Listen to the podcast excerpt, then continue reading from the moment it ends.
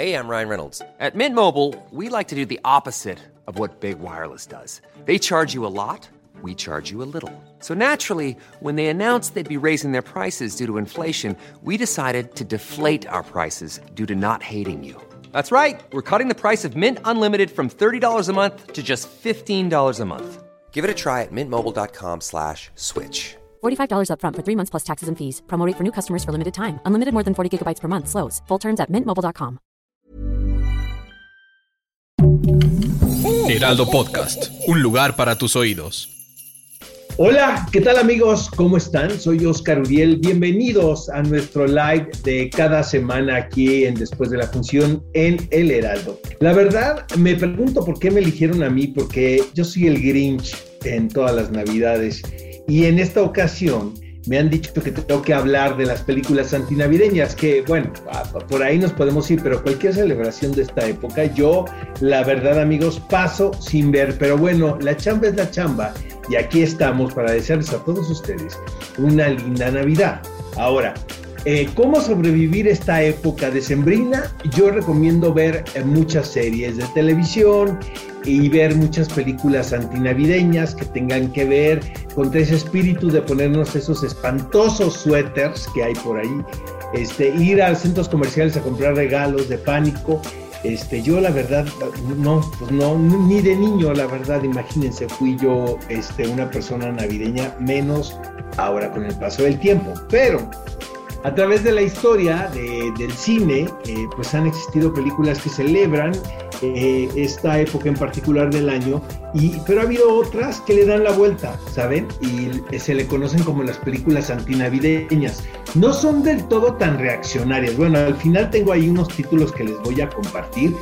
Eh, de películas realmente fuertes para ver en compañía de los abuelitos. No se me ocurre una mejor idea y un mejor regalo que vivir esa experiencia. Pero antes, tenemos que comentar el exitazo que ha sido Spider-Man, Spider-Man No Way Home. Caray, esta película del hombre araña es todo un suceso y nos llama muchísimo la atención el que eh, se haya estrenado esta película en un momento tan complicado para las salas cinematográficas. Ha roto prácticamente muchísimos eh, récords, sobre todo en las condiciones en las que se está presentando esta película. No le gana todavía a Endgame, que fue realmente un fenómeno de taquilla, pero fíjense que los pronósticos iban de que esta película de Spider-Man eh, No Way Home iban a andar entre los eh, de 130, 140 millones. El primer fin de semana hizo 260 hasta este lunes, martes. Todavía hay, aún están los números por confirmarse.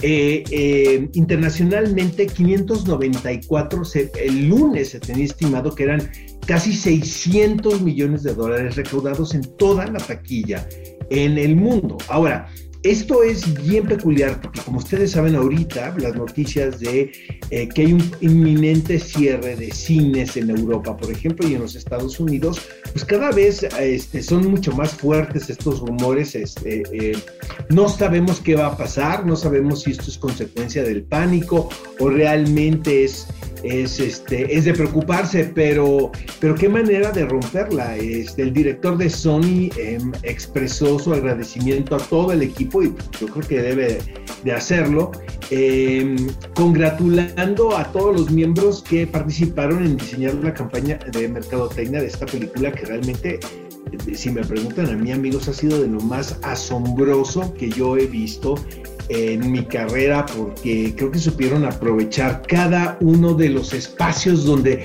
habría una oportunidad de llamar la atención. Em, estoy muy contento en darles esta noticia porque hay mucha gente escéptica ¿no? con respecto al regreso de las salas de cine y no es porque yo quiera que el público vaya otra vez a los cines, pero finalmente mi formación es así, el vivir la experiencia en una sala cinematográfica frente a una pantalla grande. Las cosas obviamente van a ser distintas si es que pasamos en un corto plazo de esta crisis, pero, pero yo sí insto al público a, ver una película, sobre todo de estas dimensiones, en una sala cinematográfica y el público realmente se volcó. Este, ha habido fracasos también como West Side Story de Steven Spielberg. Apenas hizo este, algo de dinero la, la película de Ridley Scott, la del último duelo, donde también nos indica que el público adulto está prefiriendo quedarse en casa para ver eh, películas o series en plataformas en la comodidad de su hogar. Y lo que quiere decir que también que el hombre araña realmente ha seducido a esta nueva generación para ir al cine, porque pues no hay otra manera de verla. Y yo realmente este, pues soy partícipe de eso. hace poco también en la premier de Matrix... Uh, Resurrections, Lana Wachowski decía que eh, finalmente ya era una consecuencia de, del cine, de ver el cine en una pantalla grande y este, pues eso es muy emocionante. Vámonos con las películas antinavideñas, amigos. Ahora sí que, como decimos comúnmente, tomen lápiz y papel. Este, para que apunten qué títulos puedan ver en esta temporada. Nos vamos con el más clásico de todos, Miren, eh, estoy casi seguro que cuando en, los 80 decidieron hacer esta película de acción titulada Die Hard, los productores jamás imaginaron que esta película fuera a considerarse con el paso del tiempo en un título antinavideño o navideño. Obviamente la acción eh, se lleva a cabo en esta, en esta época y, y en esta, sobre todo en una celebración en un gran edificio.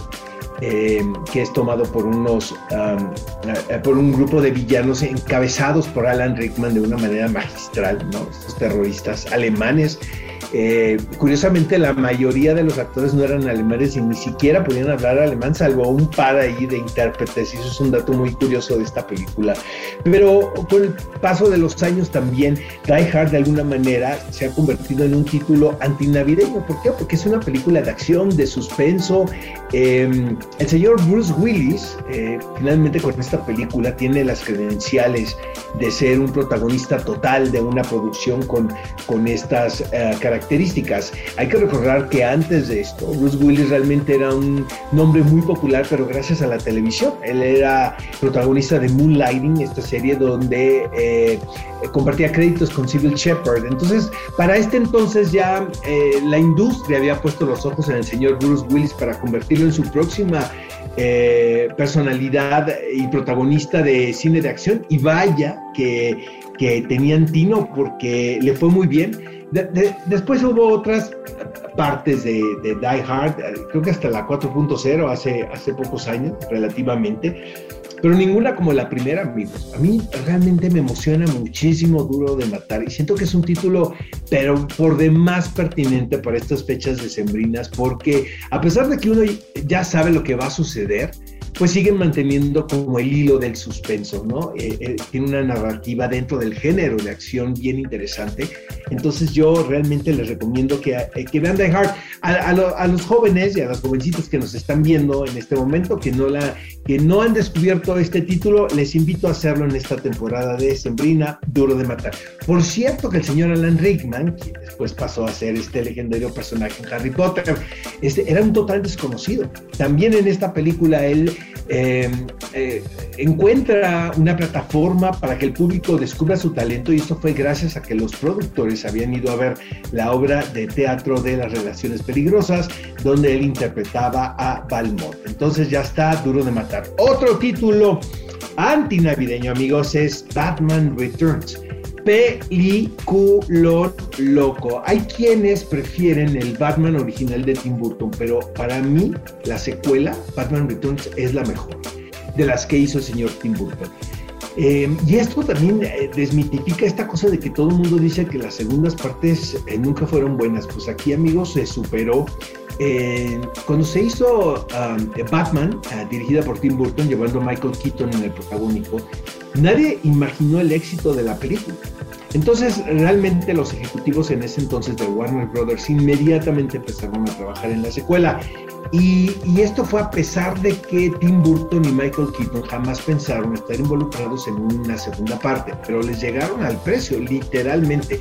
En aquel momento a Michael Keaton le pagaron 11 millones de dólares, imagínense. Si ahora suena como una, una suma estratosférica, en aquel entonces era impensable. Muchos de los ah, ejecutivos de Warner no estaban contentos con el salario que le pagaron al señor Michael Keaton. Eh, sin embargo, Tim Burton dijo, o va el señor Keaton o yo no hago esta segunda parte Entonces, pues tuvieron que pagárselo a este talentosísimo actor que parece que viene ahí un, revival de, su trabajo y de su personalidad. Eh, Michelle Pfeiffer, si me preguntan, ha sido la mejor gatúbela. Vamos a ver qué hace Zoe Kravitz ahora con The Batman, pero eh, Michelle Pfeiffer es, única, una actriz por demás emblemática, sobre todo en esta, en esta época. Este, era la actriz más popular, le, le ofrecían prácticamente todo ¿no? en, en Hollywood. Eh, el único consejo que le da a todas las actrices que interpretan a Gatúbela es que su disfraz tenga pues la oportunidad de poder ir al baño porque las jornadas pues son bastante largas. Este, The Batman, Returns es eh, fabulosa de Tim Burton, les recomiendo como película antinavideña. Luego otra, Gremlins. Esto fue en el año de 1984. Este, ¿Pueden creer que Gremlins se, estrenó el mismo día que Ghostbusters? O sea, dos de las eh, producciones comerciales más emblemáticas de la década de, los 80 se estrenan el mismo día. Eh, ahora se nos hace como, pues, a nosotros como muy familiar, ¿no? El nombre de Gremlins, pero imagínense para quienes no sabían absolutamente nada de este concepto, eh, ¿Quién iba a pensar que esta película, también considerada antinavideña porque se lleva a cabo la trama en esta época, iba a ser algo tan popular, dirigida por Joe Dante, en un principio el señor Steven Spielberg, quien funge como productor de esta película, había pensado ah, en dirigir esta historia, pues un tanto extraña, ¿no? Porque pues sí, es, es muy bizarra. En, en, en, algún momento estos personajes de Gizmo y de Stripe se pensaron en uno solo, o sea, que fuese un solo protagonista, pero a alguien de una manera muy creativa se le ocurrió que separaran los dos gremlins y que uno fuese el representante del lado bueno, ¿no? El que participa con todos los humanos, y el otro que fuese el villano de esta historia. Eh, les recuerdo que estamos hablando de 1984 los diseños digitales pues no estaban muy avanzados amigos que digamos. Entonces realmente todos los gremlins que ustedes ven en esta película son animatronics. ¿Qué son animatronics? Son una especie de, como de muñecos, ¿no? Que tienen, que tienen movimientos muy caros de fabricar. Cada animatronic tenía un costo de entre 30 mil o 40 mil dólares, imagínense, a tal grado que cada día que cortaban el llamado, les revisaban a todos los actores la cajuela porque se dieron cuenta que podría haber algún ratero por ahí que se, que se robara un animatronic y pues eran realmente pues muy, muy, muy costosos, entonces este, prefirieron tener ahí como pues con la seguridad extrema, ¿no? En el, en el set. Joe Dante es el director, él siempre ha dicho que, que él prefiere la segunda parte de los Gremlins sobre la primera, pero yo amigos realmente me quedo con la primer eh, eh, película. Este, Say hello to a new era of mental health care. Cerebral is here to help you achieve your mental wellness goals with professional therapy and medication management support. 100% online. You'll experience the all new Cerebral Way, an innovative approach to mental wellness designed around you. You'll get a personalized treatment plan from a therapist, prescriber, or both in a safe and judgment free space. Your cerebral therapist or prescriber will outline a customized plan with clear milestones along the way so you can get to feeling your best. With Cerebral, you're not alone in your mental health journey. We're here to empower you to live a fulfilling life. So take that first step towards a brighter future and sign up today at cerebral.com slash podcast and use code ACasts to get 15% off your first month. Offer only valid on monthly plans. Other exclusions may apply. Offer ends July 31st, 2024. See site for details. Hay un discurso aquí también de un Santo Claus que es muy ambiguo y de hecho hubo un momento donde se pensó quitar este, esta escena porque eh, decía Steven Spielberg que era tan irónica ¿no? y había tanto humor negro que el público no sabía si reír o llorar ante lo que estaba diciendo este Santo Claus. Por eso a Gremlin se le considera pues una película antinavideña. Y bueno, hay otro título, amigos, que no podemos dejar pasar en nuestra lista de títulos antinavideños y este es Bad Santa. Qué manera de darle la vuelta a todos los festejos eh, decembrinos. Yo la verdad soy tan fan de esta película de Bad Santa que me pone de buenas cada vez que la veo. Billy Bob Thornton interpreta pues a un, a un podemos decir, a un, a un ladrón profesional, a un criminal, quien decide disfrazarse de Santo Claus. Él tiene un trabajo anual, que es esto, y, y, tiene un amigo que se disfraza del ayudante de Santo Claus con la finalidad de robar tiendas departamentales. O sea, nada de la buena onda. Este es un personaje también, amigos, alcohólico, depresivo, eh, oscuro, eh, muy complejo y, y, esta historia es, encantadora porque finalmente también él encuentra en el disfraz de Santo Claus una oportunidad eh, para seguir viviendo, ¿no? Y esto tiene que ver con un niño que cree que él es el verdadero Santa Claus, imagínense, y, este, y cómo cambia también su manera de ver la festividad. Podría parecer, amigos, que es una película como El Grinch, ¿no? Que al final celebra, ¿no? Esta fiesta, pero no, sigue siendo Bad Santa. Eh, una película súper oscura, a pesar de, que la película ya me, eh, termina y del desenlace que uno puede esperar suena positivo, pero no tanto. Y Billy Bob Thornton ha dicho siempre que esta experiencia la considera la más importante en su carrera como actor, que se divirtió como nunca y eso se ve en todo momento. Hay una versión, de hecho, de Bad Santa que no tiene clasificación, o sea, puede ser que NC17 en los Estados Unidos eh, para adultos donde, imagínense que 170 eh, ocasiones se dice la palabra fuck, ¿no? Y en la versión que nosotros estamos viendo, pues se editaron varias de esas, de esas partes. Luego 74 menciones de la palabra shit y 10 ocasiones la palabra bitch. O sea que si quieren ver una película antinavideña, Bad Santa es la opción. Y bueno, el otro día estábamos haciendo la, un recuento también de películas antinavideñas con, con, un grupo de amigos que hacemos un podcast, ¿no? Y, este, se reían mucho de esta elección que yo tengo, pero es Carol, ellos dicen que no encuentran el, el, vínculo entre la Navidad y esta película, pero si ustedes la ven, se pueden dar cuenta y se necesita un poquito de sensibilidad. Se trata de una película muy navideña y antinavideña, ¿no? Este, consecuente, es una historia de amor entre dos mujeres, Rooney Mara y es eh, Kate Blanchett. Una película situada en los años 50 en Nueva York. Imagínense, estamos hablando de un romance prohibido, literalmente. Este, em, eh, y está basado esto en El precio de la sal, una novela que escribió Patricia Highsmith, ¿no? una gran, gran autora de, novelas, sobre todo detectivescas.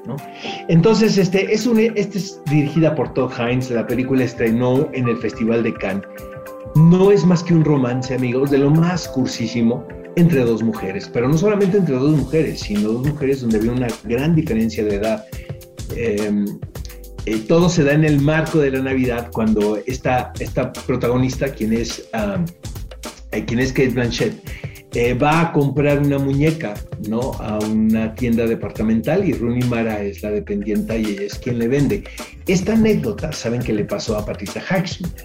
Patricia Highsmith, antes, antes de que fuera esta gran autora reconocida, ella trabajó en un en una tienda de estas características en la ciudad de Nueva York y un día llegó una mujer muy imponente, muy bella, tratando de comprar una muñeca y a ella le llamó muchísimo la atención la conexión que había en el aire, ¿no? Y esta química eh, con esta persona que tenía frente a ella, que inmediatamente después de que ella terminó su turno de trabajo fue a su departamento y es que empezó a escribir y de esta manera resulta la novela El precio de la sal que yo la recomiendo muchísimo, pero es una gran, gran, gran película, Carol. Hubo mucha controversia, yo me recuerdo amigos, porque eh, quién iba a nominar a quién en la categoría de mejor actriz.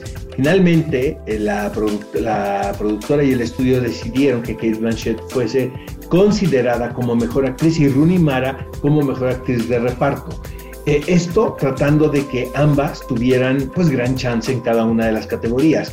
Pero la paradoja aquí es que Rooney Mara aparece más tiempo en pantalla que Kate Blanchett. Entonces, ¿qué es lo que hace que uno decida como productor quién es una actriz protagónica o no? Eso lo ponemos sobre la mesa. Y luego, amigos míos, hay una película muy poco conocida y de hecho constantemente aparece este título en esas listas de películas que nunca has visto y que debes de ver antes de morir. Se titula The Ref en inglés, El árbitro en español. Es una película de 1994 que pasó sin pena ni gloria. Realmente no hizo mucho ruido y mucha gente ha ido descubriendo a que la transmiten en televisión. Seguramente ahora está en alguna plataforma por ahí. Pero es la mejor película antinavideña que pueden encontrar. Este, otro problema que tiene esta, esta producción es que está protagonizada por Kevin Spacey. Kevin Spacey pues realmente ahora está cancelado. Entonces, eh, la cultura de la cancelación nos lleva a que cada vez tengamos, eh, nos cueste mucho más trabajo el conseguir poder ver alguna película protagonizada por, una de esto, por uno de estos actores o actrices. Y eh, en esta ocasión es Kevin Spacey quien interpreta aquí al esposo de Judy Davis. Judy Davis, esta actriz australiana talentosísima. Eh, la historia va básicamente de un ladrón quien entra a, quien entra a robar eh, la casa de, esta familia y se encuentra con esta pareja eh, y resulta que aquí los roles se cambian y llega un momento donde el que es torturado es el ladrón cuando debió haber sido al revés, ¿no? De acuerdo a lo que nos sucede por lo general a todos. Eh, a tal grado de que el, el, ratero se encuentra desesperado porque tiene que aguantar a este matrimonio, discutir entre ellos y realmente pues son personajes como muy fuertes. esto es una eh, tragicomedia realmente y tiene un sentido del humor muy fuerte la historia, eh, pero es muy divertida, es muy antinavideña y por lo tanto a mí me gusta, tiene una de las mejores frases que yo puedo encontrar en el cine americano, que alguien dice, ¿cómo te llamas? Y tú contestas, fuck you, that's my name. Es una gran frase, ¿no? Que a mí me gusta muchísimo y que también pudimos escuchar en la película Glenn, Gary Glenn Rose, que por cierto también protagonizó Kevin Spacey. Y bueno amigos, em, tenemos aquí eh, otras películas antinavideñas. Realmente esto lo hago yo por mala persona porque em, me gusta mucho quedar mucho a mi familia. Entonces de repente sentar a los abuelitos y les doy ideas, por, por ejemplo ver Irreversible, ¿no? Esta película de Gaspar Noel, 25 de diciembre. Se me ocurre que puede ser una travesura, es muy ocurrente la verdad y que podemos ahí como eh, eh, provocar alguna discusión entre los miembros de la familia. Naranja Mecánica de Stanley Kubrick, no le digan a nadie, pero también creo que es una película que podemos disfrutar con toda la familia en Navidad. Y luego está Scrooge, ¿no? Que obviamente pues, está basado en el cuento de Carlos Dickens, de Charles Dickens, y aunque es una historia por demás navideña, pues el personaje es fascinante, la verdad. Yo me identifico muchísimo con Scrooge, amigos, debo de confesarles. El Día de la Bestia de Alex de la Iglesia es otro título que yo considero antinavideño. Y bien, estas son algunas de mis recomendaciones antinavideñas eh, para esta época. Este, mis eh, frases célebres en esta ocasión, pues corresponden al señor Bruce Willis. Él da eh, dos frases que yo considero, las, las ha dicho a lo largo de su vida. Y dice, eh, mi esposa me escucha mucho decir te amo, mil veces, pero nunca me ha escuchado decir lo siento. Ahí lo pongo sobre la mesa para que ustedes decidan. Y luego, otra que dice, el arte imita a la vida. Y a veces la vida imita al arte. Es una extraña combinación de elementos. Estas dos frases son del señor Bruce Willis, quien es protagonista de Die Hard, una de las películas antinavideñas por tradición. Y quiero aprovechar este espacio, amigos, para para desearles a todos ustedes las mejores fiestas. Yo soy el Grinch, pero aún así eh, deseo que se la pasen padrísimo en nombre de todo el equipo que hacemos después de la función cada semana, en nombre de Monse, que ahorita está con su bebé, en nombre de Gons, que anda por ahí, y de todo el equipo, de Ale Garcilaso, quien es la productora. Les deseamos a todos ustedes la mejor, la mejor de las Navidades. Les mandamos un fuerte abrazo. The number one selling product of its kind with over 20 years of research and innovation. Botox Cosmetic, out of botulinum toxin A, is a prescription medicine used to temporarily make moderate to severe frown lines, crow's feet, and forehead lines look better in adults. Effects of Botox Cosmetic may spread hours to weeks after injection, causing serious symptoms. Alert your doctor right away as difficulty swallowing, speaking, breathing, eye problems, or muscle weakness may be a sign of a life threatening condition. Patients with these conditions before injection are at highest risk. Don't receive Botox Cosmetic if you have a skin infection. Side effects may include allergic reactions, injection site pain, headache, eyebrow and eyelid drooping, and eyelid swelling. Allergic reactions can include rash, welts, asthma symptoms, and dizziness. Tell your doctor about medical history, muscle or nerve conditions including ALS or Lou Gehrig's disease, myasthenia gravis, or Lambert-Eaton syndrome and medications, including botulinum toxins, as these may increase the risk of serious side effects. For full safety information, visit BotoxCosmetic.com or call 877-351-0300. See for yourself at BotoxCosmetic.com.